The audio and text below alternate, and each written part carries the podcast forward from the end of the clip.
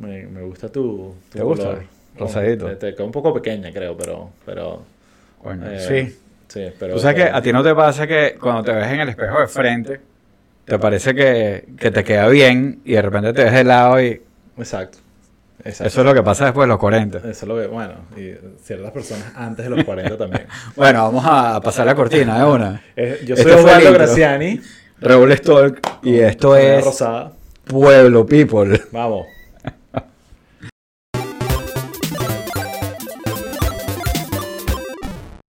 Arregla en pospo, el clásico comentario Se del arregla en pos. de que no eh, de alguien que no trabaja en postproducción. Eh, En pospo. el clima ya, aquí Carlos Vera dice, el clima ya de primavera, verano, pero con incendios forestales tienen provinci- la provincia entera bajo humo. Bueno, está bien. Sí. No, no todo el mundo es perfecto, pues. O sea, Sí. siempre hay algo, siempre hay algo. Siempre Si no hay algo. Si no es un incendio, es una inundación, o es un, un sistema Sí. político, una vaina jodiendo. Siempre hay algo. Siempre hay una Mira, tragedia. Vamos a. Voy a hacer rápidamente aquí el housekeeping para que entremos en materia. Eh, acuérdense lo que siempre les decimos: eh, estamos haciendo las grabaciones de los episodios en vivo eh, todos los martes a las 8 de la noche. Vale la pena unirse porque eh, hay un grupo muy divertido y simpático en el live chat. Em, y bueno, eh, les- tienen, están en primera fila para ver nuestros eh, errores técnicos y desastricos que hacemos por aquí. Eh, acuérdense, si están en este momento viéndonos en YouTube, denle una vez al like al episodio porque eso nos alborota el, el algoritmo y nos hace yo lo acabo de hacer Esto le llama, ay, ve, mira, lo hace yo también. Vamos a ver, aquí hay como, como 11 personas Sí. quiero ver Si por lo en menos... el chat, eso quiere decir Sí. que tienes la capacidad de darle like a Mira, aquí hay uno más que se juntó. El que se acaba de meter, dele like. Exacto. Eh, pero bueno, eh, acuérdense que por donde nos vean, por donde nos oigan, eh, pueden eh, seguirnos, pueden darle al like a los episodios, hacer rates, ratings, poner comentarios y todo lo demás. Eh, tenemos, como siempre les digo, nuestra red social más importante es Patreon. Tenemos un Patreon que les da un par de cosas muy chéveres. Una es acceso a el P- chat PPT, Chat GPT, por tanto. que es el chat eh, Pueblo Pueblo People Pe- Together. Todo people together. Eh, eh, es una nota, es un Sí. sitio ahí donde eh, Compartimos vainas. compartimos ideas, memes, a veces hay unas peleitas, es divertido. Aquí ya vi que Renier está María Corina. O sea, eso lo vi hoy. Ah, ah sí. Aquí lo, lo, o sea, lo estoy Bueno, sacando aquí. eso lo la hablaremos, pública. Lo hablaremos. Eso lo hablaremos. Bien, bien. Eh, apa- aparte de eso, hay más de 50 episodios exclusivos. Tenemos uno que mm, debe estar, eh, eh, va a estar hoy, el último que grabamos, que fue el de, el, hablamos, discutimos sobre el podcast sobre J.K. Rowling de, Que salió la- hace 7000 años.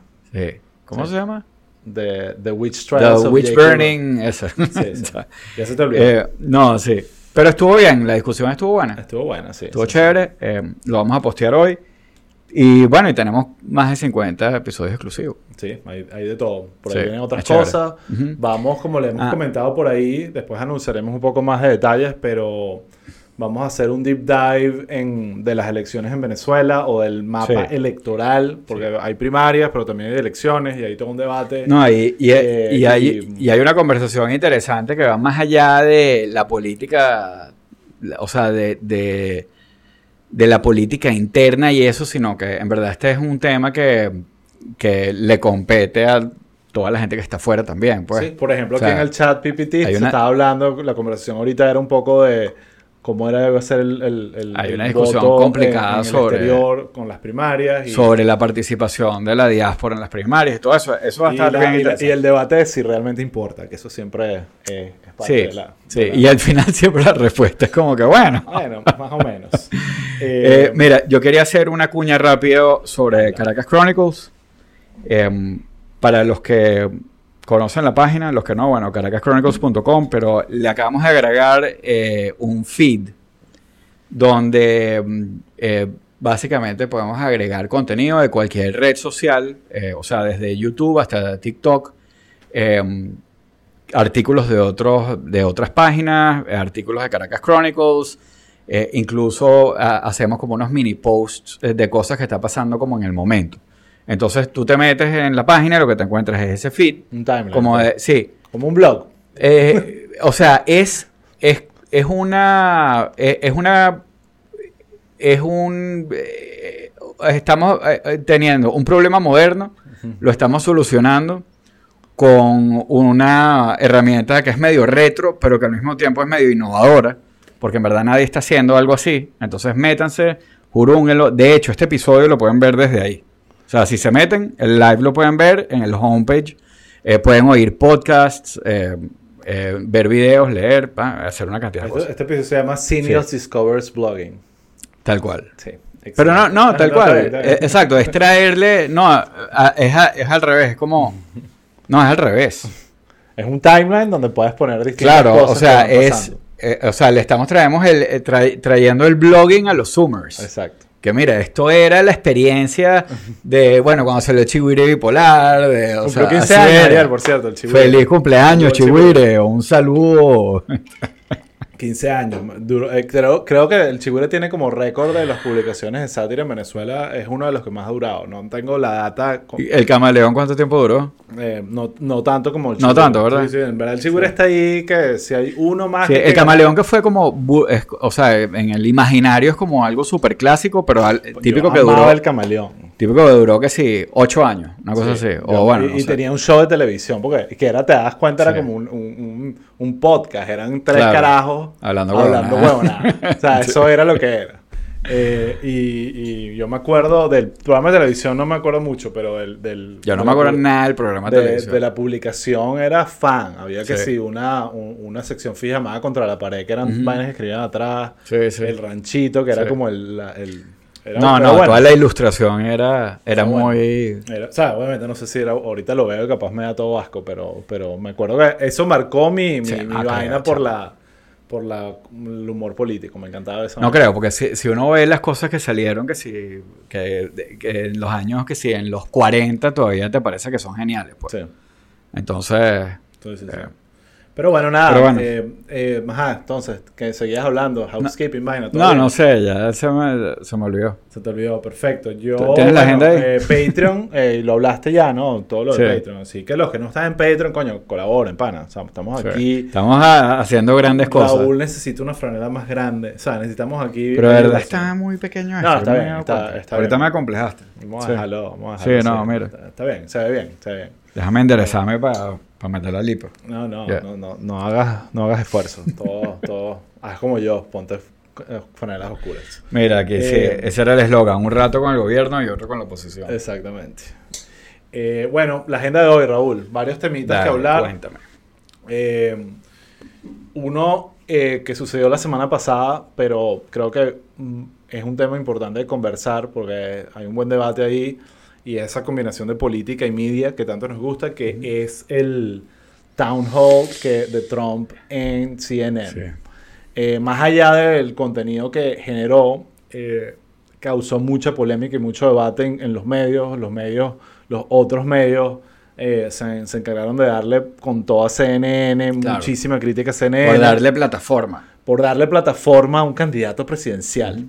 Eh, y, y bueno, hay un debate interesante. Después salieron algunos defensores y con algunos artículos interesantes también. Creo que está bueno el debate, así que vamos a hablar de eso. Vamos a hablar de Title 8, que, que es la... No es la nueva versión de Title 42, es la versión anterior. A Ya. el número nos indica un poco qué, qué tan, Sí. qué tan nuevo está y qué tan viejo está, pero es una cuestión importante porque impacta directamente la vida de todos los migrantes que están por atravesar la frontera, incluyendo muchísimos venezolanos, así que es algo que tiene mucha relevancia.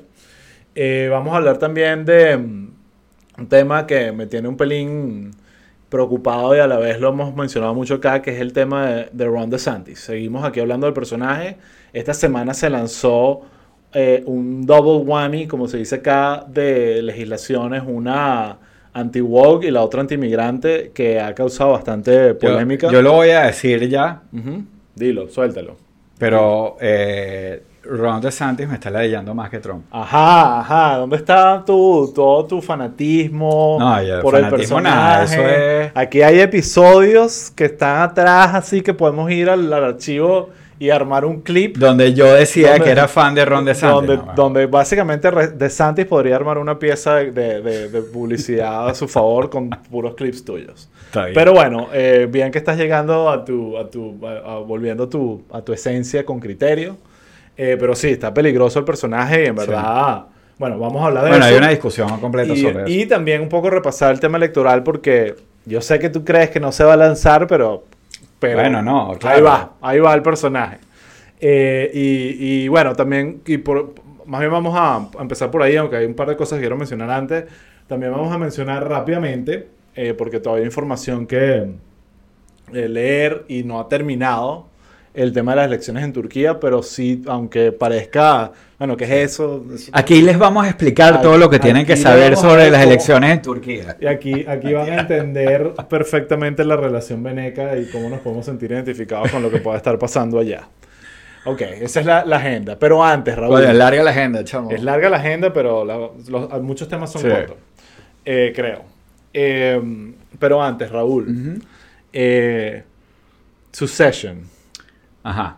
eh, la serie que tú estás viendo lentamente, y, eh, eh, poco a poco catching Ya up. voy a llegar a la cuarta temporada. Advierto aquí que no vamos a dar ningún spoiler Sí, bueno, no lo ha- o sea, eso no se hace y además Raúl no ha llegado al episodio. Pero, pero, te quería contar que me da mucha envidia que tú todavía no hayas visto el episodio 8 de la cuarta temporada. mm, Porque lo vas a disfrutar ok.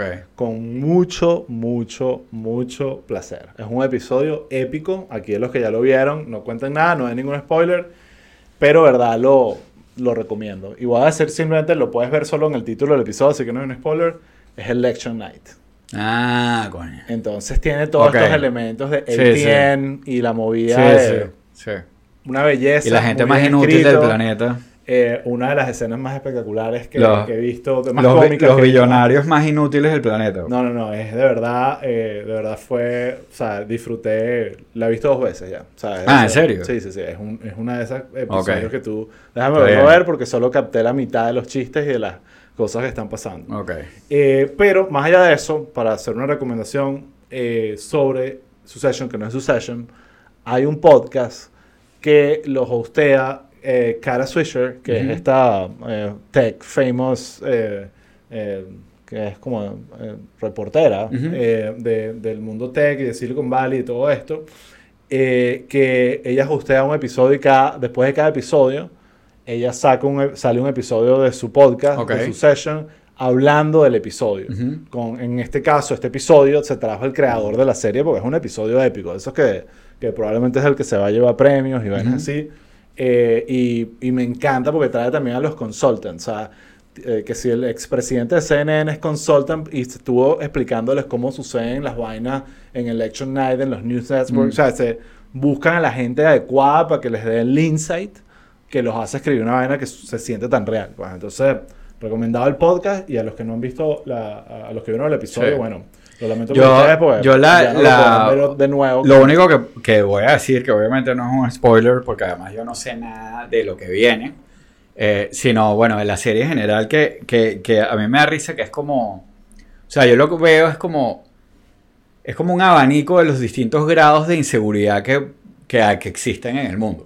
O sea, todos los personajes, el, el, el punto core de cada uno de los personajes, de todos, es que son inseguros. Sí, Todos, de distintas formas. claro. No, cada uno de una forma distinta.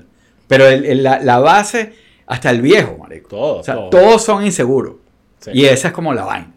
Pero bueno, belleza, eh, es una belleza. eso podemos, Pedro podemos hablarlo. a le gusta el wasabi, lo cual me deja claro que vio el episodio. Mm. Estoy tratando de soltar aquí mis spoilers. Sí. No, para, Eh. pa- para que tengas una idea dónde quedé yo. Yo quedé en el, en el episodio del Dick Pic. Bello. bello. O sea, estoy ahí, pues. Eso es una Ah. buena, una buena, una buena Sí, escena. exacto. Es una buena escena. Bueno, sí. Pero bueno. Bueno, nada, arranquemos. Eh, Vamos a hablar de las elecciones de Turquía, Raúl. Después hablar de, de, de, De de los- Succession. De los Eh, Dick Pics del hermano de Macaulay Culkin. Pero bueno, primero, ¿por qué nos importan las elecciones de Turquía? Bueno, porque Turquía está en un, es un buen un país que ejemplifica bien un poco el Del backsliding, Axis. Sí. el backsliding democrático del que hemos hablado, que Venezuela ha sido que sí un caso de estudio y probablemente el Eh. prototipo eh, de, de la dictadura moderna.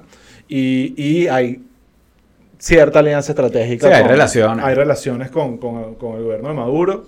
Y, eh, y- y bueno, si la presidencial hubiese continuado, probablemente hubiésemos tenido de guest Ah, a, a Er- Erdogan. Erdogan. Eh, Erdogan.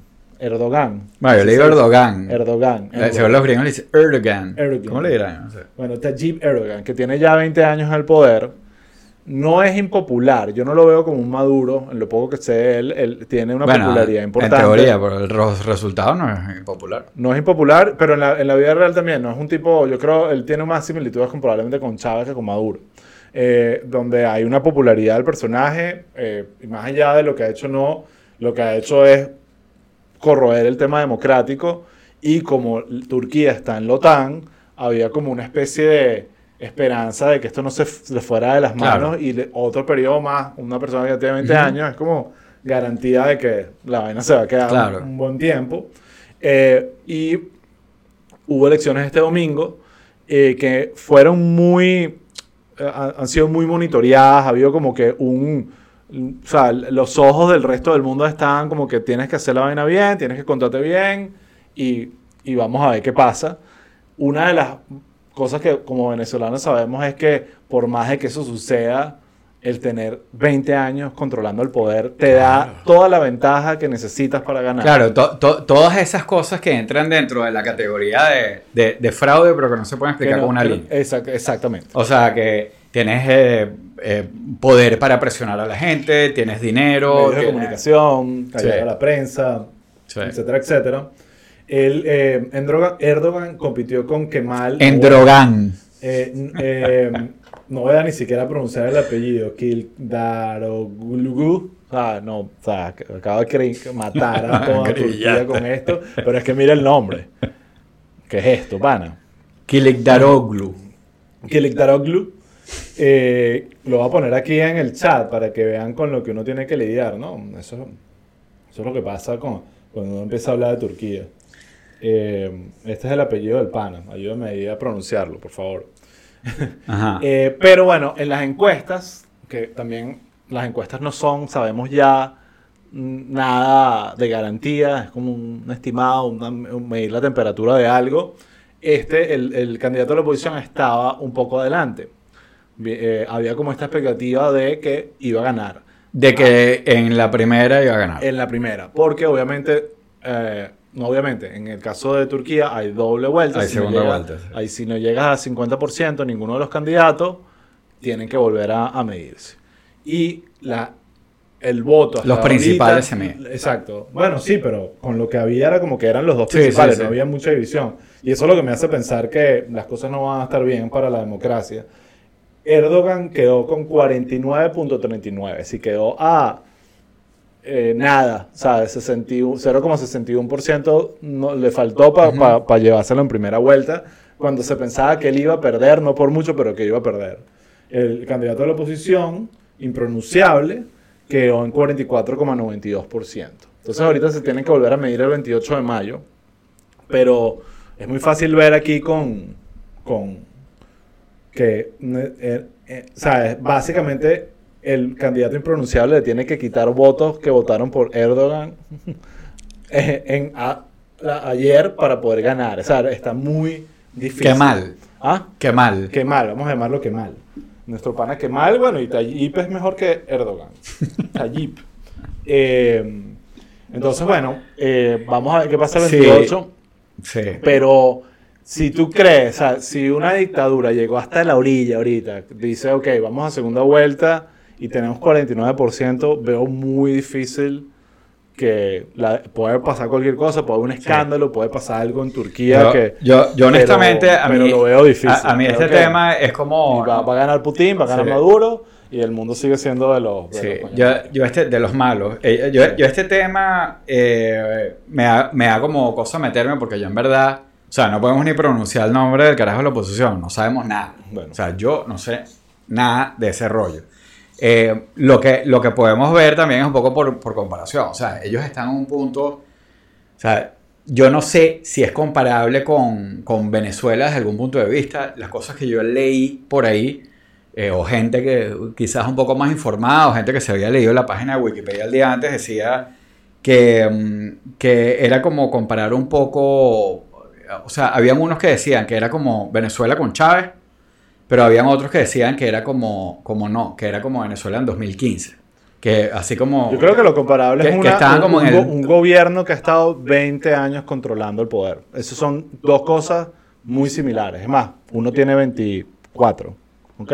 Claro, claro, eh, pero, y en ese sentido, pero Chávez pues, no tenía 20 años en el poder. Entonces, de repente, compararlo con Chávez no es tanto la broma. No, la comparación con Chávez es más de, de la popularidad que tiene real y no de la popularidad heredada, que, es mm. algo que tú le puedes achacar a Maduro. Esa es la, la, comparación. Y ahí es donde, o sea, hace el, sábado salió eh, Erdogan, o, al revés, Mesut Özil, que no, sabe, no sé qué, sabes que, o sea, no, yo sé que tú no sabes quién es, pero es un futbolista. Sabes que el fútbol es un deporte, es un deporte donde los hombres persiguen una pelota y la tienen que meter en un arco. O las mujeres. O las mujeres, sí. Y no lo digo por, por eh, ser. Es que a me me la acaban de subir de división. Qué bueno, te felicito. Sí, ella sí eh, sabe. Te felicito. Pero bueno, Mesut Özil, un jugador famosísimo que no tiene por qué estar en esta payasada. Foto con Erdogan así sin saber toda. Y tú que bueno, esto habla de que el tipo es popular, no está la gente huyéndole tratando de, de evitarle la vaina. sí, de, que se pueden rayar. Entonces, o qué sé yo. entonces hay algo que te dice que bueno, que Sí. Por, yo, más, lo que, criticable que sea el personaje, hay algo de popularidad legítima. Pero independientemente de la popularidad, o sea, yo lo que había entendido como en términos de, timeline es que, o sea, que era comparable con 2015 en términos de que todavía hay un sistema eh, medianamente competitivo, eh, o un sistema electoral medianamente competitivo. Claro, si gana, qué mal. eh, queda claro que, que, que, mira, las instituciones aguantaron y, nos quedamos tranquilos. Si gana Erdogan, que, aunque gane bien, siempre va a quedar la duda porque eh, efectivamente es más que la duda. Tú sabes que hay un sistema completo que lo está apoyando y empujando y que al final la balanza terminó inclinándose muy probablemente por ese sistema, pero you can't single it out. Lo único, o sea, la, la única cosa, ah, vuelvo, no soy experto, no voy a tratar de, meterme en profundidades, pero no sé si viste la controversia con Twitter y, las elecciones el día antes. Sí. Que um, Elon puso un tweet diciendo como que, que estaban limitando cierto contenido en Turquía, como que por request del gobierno, entonces cuando lo criticaron, él dijo como que, ¿qué prefieren? ¿Que quite Twitter completo o que deje una ventana abierta ahí. Entonces, bueno, el Free Speech Absolutist o algo así que se llama, tiene un asterisco. Sí, tiene un asterisco, sí, sí, sí. Eh, Totalmente. Le dieron mucho por ahí porque se lanzó todo ese tema de que el free speech es el free speech y lo que sea, pero si tenemos un gobierno. Sí. Entonces, bueno, también, estamos de acuerdo. Eh, es un negocio también. Twitter no tiene por qué estar en, eso. Claro, pero no te cagas mojones. No te cagas mojones, exactamente. O no creas que vives en una burbuja donde, donde lo que está mal está acá y el resto del mundo está bien. ¿Sabes? Esa es la parte que, que, creo que... Y eso que él es de eh. Sudáfrica, él podría... Eh, no, eh, he can know a little better, pero... Pero creo que tiene mucho tiempo viviendo aquí en la burbujita. Tal cual. Sí, esa es la realidad, eso es lo que pasa. Que se venga para Florida para que vea lo que es bueno. No quiere, o sea, hace poco lo hace poco tuiteó. Eh. ¿No lo viste? Que alguien puso como que qué ciudad podría irme a vivir, qué ciudad, eh, alguien puso como que qué ciudad debería ir a vivir, que sea crypto friendly, marihuana friendly, con buen clima, bla, bla, bla, y el bicho le respondió probably Miami. O sea, entonces, pero él no él, él está en Texas, él, él, él Ah, ese se queda allá. Está bien. Bueno, saltemos rápido. Quiero hablar de esto porque estuvo interesante. La semana pasada, eh, eh, no, no la semana pasada, la semana pasada sucedió el town hall de CNN con Trump.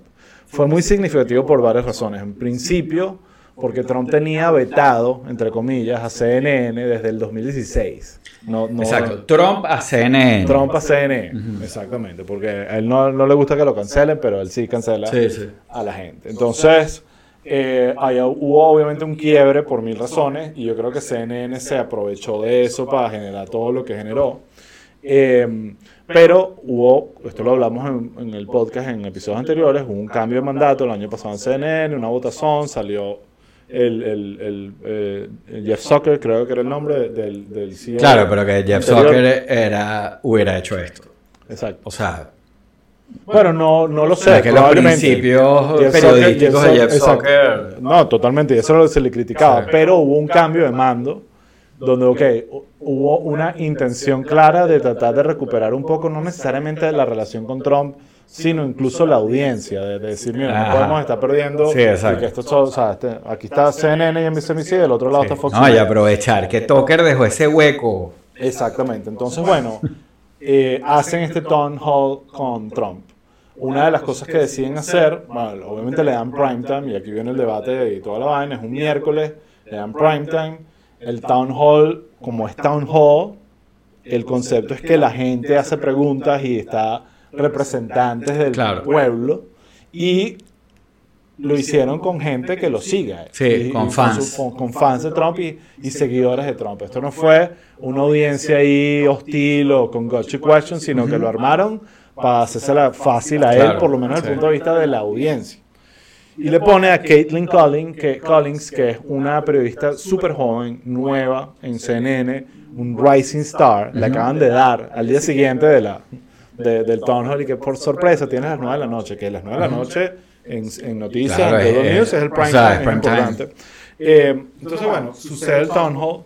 Eh, yo no lo vi porque estaba viendo un juego del Miami Heat, así será mi fanatismo con la vaina y el de mi chamo, pero después del juego del Miami Heat lo puse y wow, eh, fue rudo, fue rudo. Y hay muchas cosas criticables. Además que Trump en su A-game con gente que... Bueno, una de las cosas que ves, porque eso tiene doble filo. Por un lado ves al Trump con la energía, el Trump de siempre, de repente con un poquito más de años, pero no, no con el declive que le has notado a Biden, por ejemplo. Entonces en temas de energía estaba en su elemento, la audiencia, a él le encanta una audiencia que le jale bola y la tenía. Entonces estaba, a él le fue bien y hubo muchos reportes de que el equipo de campaña de Trump y Trump quedaron muy contentos con, el resultado, porque se salieron con la suya y, bueno, se vacilaron a la vaina, se burlaron de todo el mundo, eh, o sea, el carajo lo habían que si... Eh, eh, sentenciado en una corte civil el día anterior. Esa semana. Exacto. se burló de la vaina. Trump siendo Trump, el mismo. De alguna forma tú podrías decir, bueno, no, no vino un Trump 2.0 con una vaina nueva o sofisticada o un, un, nuance distinto de algo que, me, que haga que la gente lo ame aún más. No, es el mismo. You get el mismo de All Done. O sea, el clásico, el sabor clásico de Donald Trump. ¿okay? Eh, entonces, bueno, sucede la vaina incómodo porque obviamente Trump no es una persona fácil, de, o sea, una persona con con moral compass, criterio político, ve eso y es como un accidente tránsito, una vaina, Dios mío, por favor. Yo no siento que, Lincoln lo hizo increíblemente bien. Pero no lo hizo mal. Pero tampoco lo hizo mal. La pusieron en una situación, situación complicada porque era, era ella contra la audiencia y Trump. Y en muchos momentos de cosas, eh, ¿sabes? controversiales la audiencia y que ¡uh! Y, ella como you're a nasty person entonces eh, hubo una reacción, creo que muy que, manifiesta irónicamente, aunque a pesar de que CNN ha sido un poco el ejemplo de, de lo que está mal con el media, la reacción del, del media en general, eh, de gente en Twitter, de los otros canales, MSNBC, el mismo Fox News, criticando a CNN, fue automático. Al día siguiente, todos artículos de opinión, volviendo mierda a CNN diciendo cómo le dan plataformas de este tipo. Le hicieron un gran favor a Trump. Eh, lo que hacen es, le dieron lo que quisieron, le dieron un prime time para que él dijera todas sus mentiras, le dieron pantalla gratis. Entonces, quiero escucharte qué opinas de eso, porque por un lado entiendo la frustración, porque sí, le dieron pantalla. CNN tampoco es que, CNN es que no es el rating machine, pero esa noche probablemente lo fue más que otra. Eh, pero, coño, te soy sincero, es el candidato sí. hay que, principal del Partido Republicano. CNN le tiene que dar plataforma. No, no como antes que era en cada gira que hacía y, y video y en cada lugar que se paraba, la, transmitía en vivo lo que estaba diciendo, pero en un town hall que estás organizando con el tipo, sí, lo has podido manejar mejor, has podido hacer mejores preguntas, has podido pensar un poco mejor el concepto y evitar el, el, el concepto de town Sí, hall. Que era yo un creo, poquito- o sea, yo creo que muchas cosas han podido ser Pero mejor. yo creo que independientemente de lo que sea, obviamente que Trump es el candidato más importante, no solo por, por lo que tú dices de que es el principal, sino porque es el expresidente. O sea, eh, o sea, eh, definitivamente tiene esa, eh, esa relevancia. La pregunta es si le van a dar el mismo trato a todo el mundo. O sea, si para todos los, los- los candidatos de la primaria hay un town hall. Pero eso, no, eso nunca es así. Bueno. Siempre se lo dan a los que tienen más chance de ganar. Eso es, es que no Bueno, pueden cambiar las reglas. O sea, las reglas son, tú no le puedes dar un town hall a cualquier, tú no le puedes dar a Team Scott, al que sea que se está lanzando, que ni siquiera sabes el nombre del carajo. Pero si, si Claro, pero a los Ron. DeSantis, O sea, votó a, los, sí. a, a los, a los cinco principales. O sea, no sé cómo lo manejarán. Es que, es- eso, es una, eh, eso es una cosa que... que- Para los debates hay reglas que el que tenga menos de tanto por ciento no califica. no, sí, sí, absolutamente, no entra. Igual, no llega al debate. Entonces, Sí. eh, de la misma manera, Sí. bueno. Yo, claro. o sea, pero yo me pregunto cuál es el criterio. O sea, Yo- no, yo- no por nada malo. O sea, no sé cuál es el criterio. Estoy preguntando. ¿Alguien lo sabe? Porque no creo que sea como... ¿Sabes qué? Vamos a hacer un town hall con Trump para, para el rating. ¿no? O sea, debe haber un criterio ahí. A lo mejor, mira, tenemos alineado. Vamos a empezar con Trump, que es el big one. Después Nikki Haley, después qué sé yo. Sí, O sea, es, que ahí no está sé. el problema, no tienen Claro. muchas opciones. Yo creo que ellos están esperando Pero que se lance De Santis para que hagan lo Claro, pero por el-. La pregunta es si De Santis lo va a Claro, hacer. pero, pero vuelvo, o sea, esto no es HBO, o sea, es CNN, es periodismo, tiene que haber más o menos como una, una cuestión, o sea, que, o sea, que, eh, una imparcialidad, y, o sea, me pregunto, ¿debe haber alguna regla o debe haber algún criterio para esto? Eso es todo. Pero es que, es que siento que a veces la Claro. parcialidad te puede, eh, imparcialidad te puede paralizar, porque ahorita no hay Sí, pero- nadie más que Trump. Pero tiene que haber un criterio. Lo que me gustaría saber es, es El si... criterio es alguien que tenga Pero no, pero tú no sabes. No, no, lo que te estoy diciendo, creo que desde el punto de vista de ellos periodístico es vamos a hacer un town hall que tiene bastante chance de ser presidente en los próximos- por las encuestas. Claro, o sea, lo que no sé es si ellos han hablado de eso, porque a lo mejor ya la ah, no, los otros vienen después, ah, bueno, perfecto. O sea, ahora, independientemente de eso, de, de las cosas que se hablaron como graves, eh, era que sí, el tema de la, de, la revictima- de la revictimización de la víctima de Trump, que como dices tú, esa misma semana prácticamente había salido una sentencia donde lo habían condenado eh, a, a- a pagarle una compensación a una víctima, o sea, o sea a, una víctima de abuso sexual de Trump. Eh, Trump habló de eso, la, o sea, la revictimizó, eh, o sea, fue bien chimbo. eh, y, y parte de la, de la, de la crítica era, era eso, obviamente, que, que eso era un tema del que tenías que hablar si ya estás haciendo la cuestión y obviamente que Trump iba a ser Trump. Eh, parte del argumento del otro lado de, de la defensa, eh, por lo menos no sé, eh, yo vi el videito ese que sacó Anderson Cooper y también me leí un par de artículos que era como que, bueno, mira, pero o sea, hay que enseñarle al mundo quién es este carajo. O sea, o sea, si tú estás viendo esto desde el punto de vista de que le estamos dando plataforma, hay otra forma de verlo también, porque obviamente tú ves lo de la plataforma porque había fans ahí que estaban, eh, pero por otro lado tú le estás enseñando al mundo quién es este tipo. Obvio. Eh, claro, ya, la gente ya sabe, pero... ya lo hemos visto, ¿me entiendes? Sí, pero el, el tema al final es la, lo- el, el cargo por el que él está eh, lanzándose y las posibilidades que tiene de ganarlo. Y esas dos cosas lo hacen newsworthy, independientemente de tu opinión sobre él. No, claro, El- claro que es newsworthy. Había mucha gente, mucho, vi muchísimos videos de gente, bueno, CNN por lo menos admite que lo que, lo que querías era rating y por eso llamaste a Trump. Y yo creo que sí, eh, es definitivamente una Sí. cuestión que ellos piensen que esto nos va a traer rating. No, no- no, más bien, eso fue el problema que tuvieron en el 2016 y en el 2020, porque, el- porque cada vez que ponían a Trump, los, los ratings iban por arriba, pero que tú no pongas a Trump por eso. Habla también de tu bias periodístico. Claro, Habla pero por eso yo vuelvo, por eso yo vuelvo y pregunto. Me imagino que hay un criterio para hacer eso. O sea, eso es como que yo diga las primarias de oposición. vamos a, a entrevistar a, a- O sea, tú entrevistas a María Corina y de repente María Corina hace una tremenda entrevista, o sea, y chévere, pero al final le estás dando de alguna manera una plataforma, no le estás dando la oportunidad a los demás de hablar. O sea, lo ideal es que tú más o menos tengas un balance donde muestre, si la caga y queda Carlos Prosperi como un retrasado mental, quedó como un retrasado mental, pero, pero le abriste la, abriste la Sí, plataforma. No, a estoy tan de acuerdo. Yo creo que, que- que el balance a veces lo que te genera es parálisis. O sea, no puedes. Tienes que ir con los que están. Ahorita no hay nadie más que Trump de los que estén lanzados. Puedes argumentar que Nikki Haley, aquí están las encuestas, las tengo, las tengo A ver, acá. ¿en cuánto está? Nikki Haley está Holy como en 5%. ¿Entiendes? O sea, nadie, nadie ni siquiera tiene. Claro, y De Santis no se ha lanzado. Y De Santis no se ha lanzado. Sí. Entonces, de repente puedes decir, jugaron adelantado, ¿para qué hicieron esto ahorita? De repente, eh, esto no era necesario en este Claro. momento. Pero por otro lado, hay toda la historia de que querían recuperar la relación con Trump. Este es el momento. Estaba este momento newsworthy de lo que pasó la, el día anterior, que obviamente lo tenían ca- ca- pensado en la agenda. Entonces, eh, yo sí creo que la manera en que lo hicieron tiene muchas cosas criticables.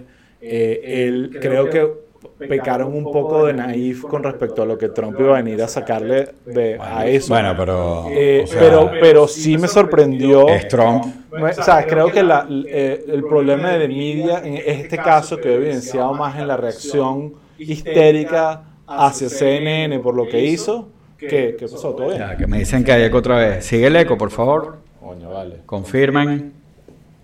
Nada, sigue hablando. No puede ser. Raúl, hay eco otra vez. Sí. ¿Qué es esto? Vale. Sigue hablando, sigue hablando. Bueno, nada, aquí avisen si, si el eco está porque eso me deprime. Dale. Ah, habría que preguntarle a los ucranianos. Eh, bueno, nada, eh, eso es el tema Trump. Vamos a saltar ahorita a otro tema importante, Raúl, que es el tema de Ron DeSantis. ¿Ok? Eh, antes de entrar en, ya que estamos hablando de Trump, eh, Ron DeSantis otro, tú lo ves en otro arranque de Media Blitz y de Action Taking aquí en Florida para ver si para la caída que ha tenido. Eh, si van a 538, aquí les puedo poner el link para que lo disfruten. Van a ver cómo Trump poco a poco se ha ido alejando. Ahorita Trump está en 52% eh, de, de- de los encuestados que votarían las republicanas eh, con los micrófonos, dicen, Raúl. Eh, ya le di el botón, ellos tienen un delay. Eh, digan si todavía hay eco, por favor. Eh, lo curioso es que el eco, el eco solo se escucha en vivo. Muchísimo mejor. Ok, ya arregló. Bueno, aquí puse el, el- el link de 538 y de Santis obviamente necesita algo que, que cambie la, la dinámica de su caída.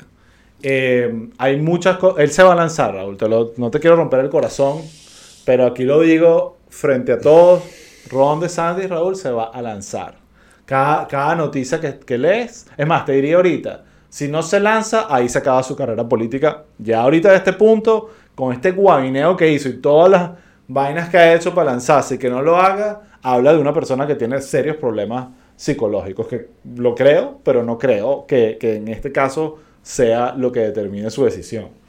Eh, una de las noticias que sale ahorita es que se acaba, eh, su comando de campaña eh, se acaba de mudar a un lugar independiente del, del Partido Republicano aquí en Florida. y O sea, está dando pasos firmes paso firme para lanzarse. Y ya, y ya dicen que en menos de dos semanas se Yo todavía lanzando. creo que no se va a lanzar, pero está dando fi- pasos firmes hacia allá. Perfecto. Ok. Entonces, eh, eh, hay una de las cosas que el argumento de él un poco es eh, de, y además que le duele a Trump en el alma. Me encanta porque él está atacando a Trump sin atacarlo. Eh, está diciendo the Republican Party is is tired of losing. We have this losing dynamic. De, perdimos en el 2016, perdón, en el 2020, perdimos en el 2022 eh, y, y nos han dado palo por todos lados. Pero el catire Y- lo va a destruir. no, si se pues bueno, eso es otra cosa, o sea, eso es otra Sí, conversación. O sea, que se lancen, eh, y que cómo le vaya a ir después que se lance es otra conversación. Pero se está El lanzando catire. y con el argumento, de argumento Se me de- salió eso del catire, eso es lo más magasolano. No, y y sí, exactamente. Mi catire lo va a destruir. Y, mm, em, pero lo más importante que ha hecho de Santis, más allá de estas movidas políticas, estuvo en Iowa y, Ujú. y- o sea, estás en Iowa. ¿Qué está haciendo Ron DeSantis en Iowa, Raúl? Ah, Comprando claro, papas. Claro. ¿Ah? Entonces, se lanzó el... No, y también hizo su mini gira como por el mundo, que no, No, fue no, tan pero bien. eso ya fue hace un, dos Sí. semanas. Estamos hablando de lo que está haciendo ahorita. Y, y ahorita, bueno, se lanzó dos movidas interesantes, en, no interesantes, horribles, en Florida. Una es un bill antimigrante, el bill 1718, 1718, Ujú. que eh, hay- ahorita lo, lo repaso en detalles, pero eh, es una cuestión que antimigrante seria aquí en Florida. Y yo creo que probablemente, sabemos que DeSantis vive en Tallahassee, eh, Florida son como tres estados distintos. Yo creo que DeSantis, Tres. no, yo creo que DeSantis no tiene idea, o sea, ganó el sur de la Florida, ganó Miami por, por las dinámicas políticas, pero creo que realmente no ha hecho una buena lectura de, del- estado. de, de esa parte del estado Mm. viendo medidas como esta. Y he notado mucho en redes sociales, en Twitter, cómo he empezado a ver a muchos hispanos empezándole a dar al personaje por medidas que está tomando que van a afectar la vida Sí. de muchos hispanos acá Yo, en yo tuve, o sea, yo sé que eh, en redes se veían como que esos, eh, lo- los videos esos de que sí que no hay trabajadores, eh, de Eh, eso, eso que no se monta si la parte de la camioneta. Yo podría eso, eso yo no creo, honestamente yo no creo que sea verdad. Hay un paro no sé. camioneros. O sea, la Venezuela como Venezuela, o sea, se convirtió en Venezuela de Florida. Hay un paro de camioneros, Pero- no hay gente trabajando. Eh, yo no sé si estos videos sean verdad, pero sí es verdad que hay un labor shortage. Sí. Y, y- Yo, y- yo no sé, yo lo que, lo que sí percibí hablando con gente que me rodea, eh, tipo del cubaneo, eh, eh, súper trompistas eh, y desantistas, pero hardcore, eh, sí tuve conversaciones donde como que ellos decían, no, sí, que le dé a los trans y le dé a tal. Eh, eso es lo que me, como que lo, el anti-woke. eh, exacto, toda esa parte les encanta. Pero esta parte es como, oye, pero se está como. Se le Bueno, está yo- pasando la mano. Yo hay, yo hay, dos tipos de latinos ahí. Hay unos que ya como ya cruzaron, ya tienen los papeles y, y se sienten Sí. y blancos, se ponen perfectos, no pasen más. Que son los más hipócritas y los más Ah, Sí, pero es Pero, complicado, ah, pero aquí, tienen y familia. déjame- exacto, aquí voy, estoy de acuerdo. Y estas medidas Sí. pasan un poco de mi opinión a algo que Algo que- afecte mi directamente. círculo.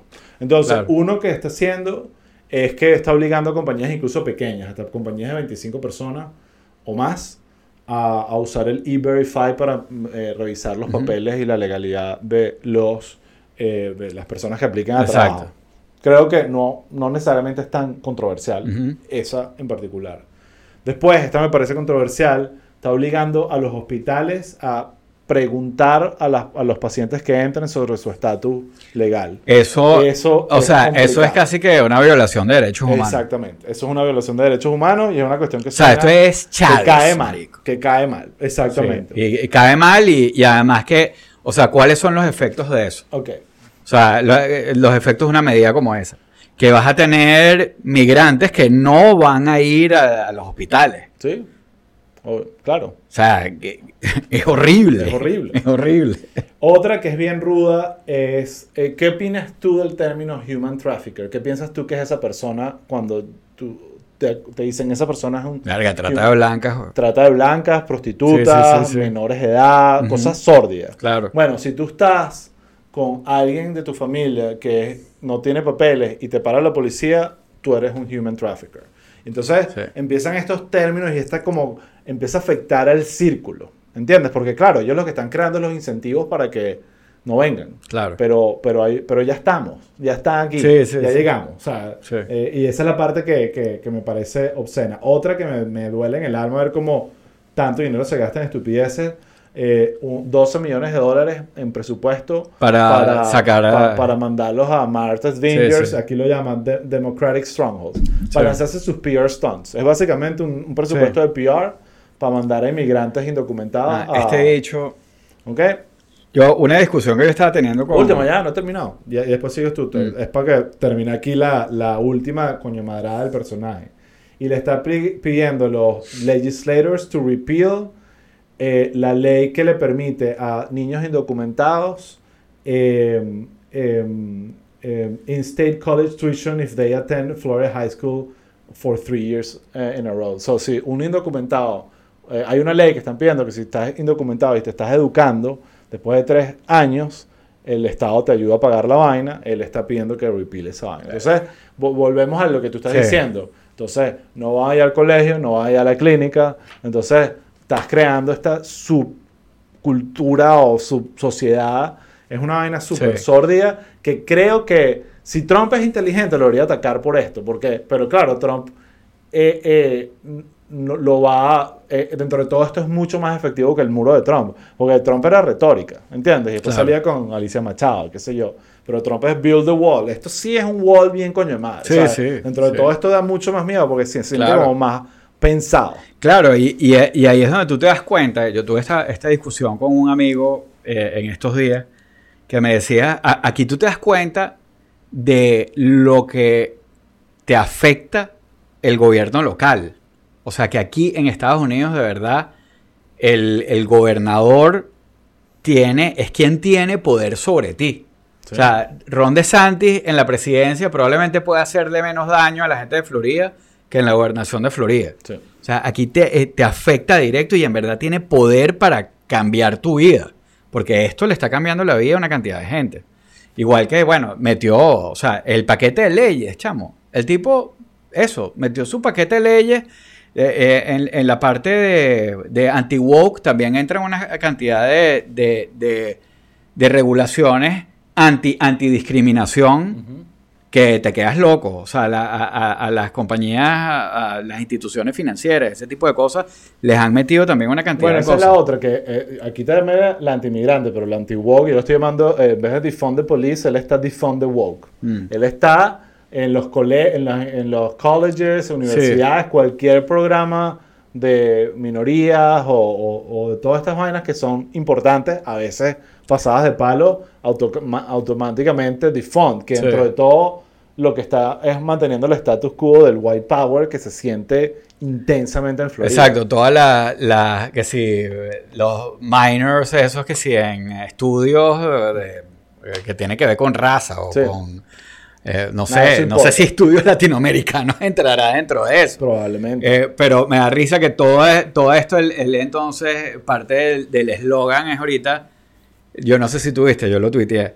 Eh, eh, o sea, él, habla de un podio donde dice Florida y abajo dice The Education State. Algo que nadie dijo nunca. O sea, bueno, pero bueno, Santi. sí. Eh, qué horrible, chavo. Right. Pero, pero de verdad, eh, últimamente, o sea, e- ese, yo sé que es una comparación chimba, y, no- y nosotros siempre comparamos a Trump con Chávez. Y- y siempre dijimos, es chimbo, pero hay cosas. Pero yo nunca había sentido como que la presión real de cuando sacan una cosa que sí te afecta directamente. Y ahorita sí. Bueno, es que Chávez tenía las dos capas. Chávez tenía. Exacto, él tenía las dos cosas. eh, Chávez era el, el megalómano larger Claro. populista que es Trump, pero también era el que. Sí, tenía, hacía te vaina. afecta, hacía cosas y que te afectaban y-. Trump era el que no pudo construir un muro. El, Sí. el- el que aquí calladito, con muchos problemas de personalidad. eh, la, Trump le dio con todo, eso también estuvo divertido. Eh, pero tiene la capacidad de ejecutar estas vainas que, que, que tienen impacto y, y- y logra alinear, poner todos en línea para que la vaina Sí. suceda. Sí. Entonces, nada, eh, ¿qué pasa? Otro argumento de, de Santis es, está mostrando mucho las encuestas que lo comparan a él con Biden comparado con Trump, porque de Santis le está yendo un poco mejor con, Trump, que, con Biden que, que Trump, obviamente. Entonces por ahí van los tiros y al parecer lo que se dice, y yo ya ni siquiera sé qué quiero, porque no los quiero a ninguno de los dos, obviamente, pero mucha gente está enclosetada con DeSantis, por, obviamente porque están calculando políticamente la vaina, pero que en el momento que se lance van a, van a ir con él y, y generar rompimiento. Yo, eh, depende del día que me preguntes. Hoy Claro. digo que no tiene chance, ¿sabes? Que, que, Sí. que después de lo que vi de Trump en el Town Hall y cómo está la cuestión. No, y también, y 52%, también el propio performance de él, este, porque bueno, como dices tú, él de repente le tira bien a Trump y eso, pero, pero su performance público, el poco carisma que tiene, eh, Pero, ¿qué pasa? No hay más nadie. La, la cartilla, Haley- que, el prontuario que está sacando con todas estas vainas que está haciendo. o sea. no, no hay más nadie. Nikki Haley, en verdad, yo sé que tú la amas, pero no Yo va no para el baile. pero estoy- ¿por- ¿por qué tú dices esas vainas? Bueno, para joder. Eh, y, y yo creo que de repente parte de la apuesta de Santi es yo sobrevivo políticamente aunque pierda con Trump.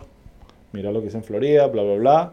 Y, y bueno, Trump puede implotar. ¿sabes? Como eso pasó. ¿sabes? Pasó un poquito en el juicio de Jane Carroll que lo, la, la- implotó el personaje Claro, y ahí fue que lo agarraron y pum, se confesó, listo, se acabó.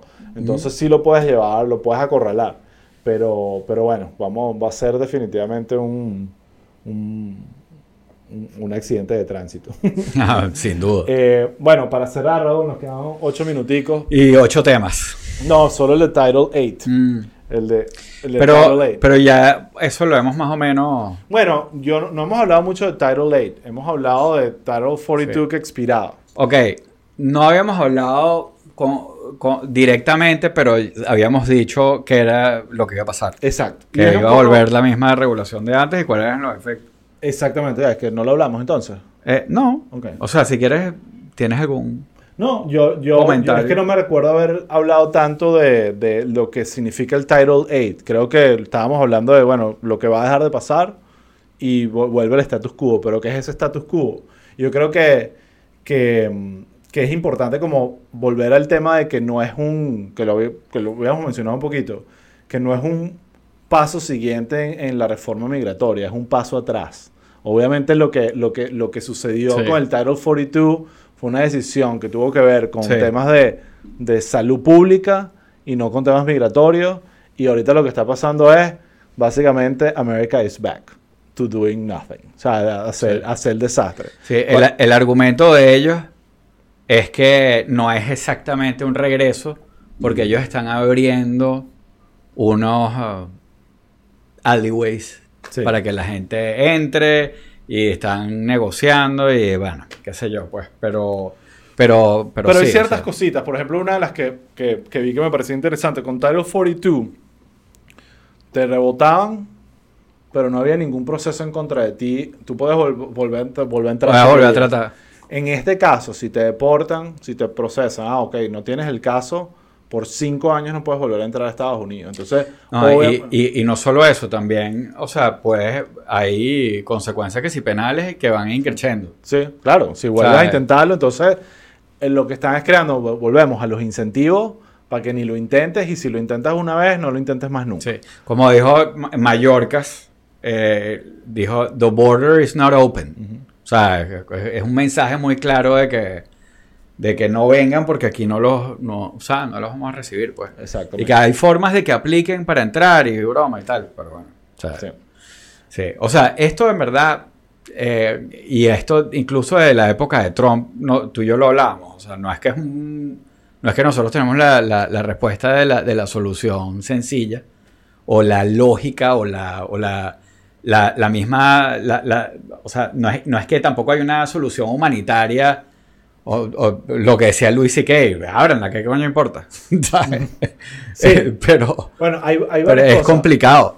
Primero, yo creo que desde el punto de vista político, eh, por lo menos si fuesen ahorita los debates con, entre Trump y, y Biden, creo que Biden la pierde porque de alguna forma es como, miren, yo estaba tratando de arreglar la vaina y parar Claro. la vaina y esto decidió volverlo a lo- al status quo y todo, a Sí. pesar de que Trump no arregló un coño y lo que estaba generando era una olla de presión y ya. Claro. Eh, pero eh, creo que va a, a simplemente a, a generar este debate político otra vez migratorio y va a estar ahí. Pero el otro lado es, yo lo hablábamos en el episodio anterior, era como que aquí va a venir una explosión y van Sí. a estar entrados los migrantes entrando. rollo- Hasta ahorita los reportes han sido que la cuestión no es que está calmada, pero no ha habido ni- ningún cambio radical en la frontera que, que, que implique creo, que... que, creo que la diferencia, y aquí me corregirán, con el Title 8 previo al 42 con el Title 8 post, es que previo al 42 eh, eh, igual había este problema de que si entrabas y eras que si venezolano y Estados Unidos no tenía eh, relación con Venezuela, ellos no te podían deportar a Venezuela. Ujú. Eh, entonces, eh, como que existía ese problema. Después con el enforcement de- del Title 42, como una broma de, de- salud, eh, pudieron ser más, más estrictos con, con esa regla.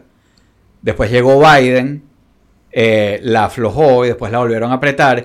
Y ahora creo que there's no way O sea, ya ellos llegaron a un acuerdo con México Exacto. para agarrar a la gente que, que no pueden deportar y devolvérselas. De alguna forma es que el- Y el- lo- la negociación con México no tiene nada que ver con el Title 42 o el Title 8, sino con el tema de la deportación. Exacto. de- pero claro, pero la- están, pero están, no solu- relaciones. están solucionando un problema que tenían con la versión anterior que Trump trató de solucionar con la del Medic y ahorita dijeron, bueno, volvemos a la anterior, pero con el acuerdo con esta gente y, y- y eso, pues.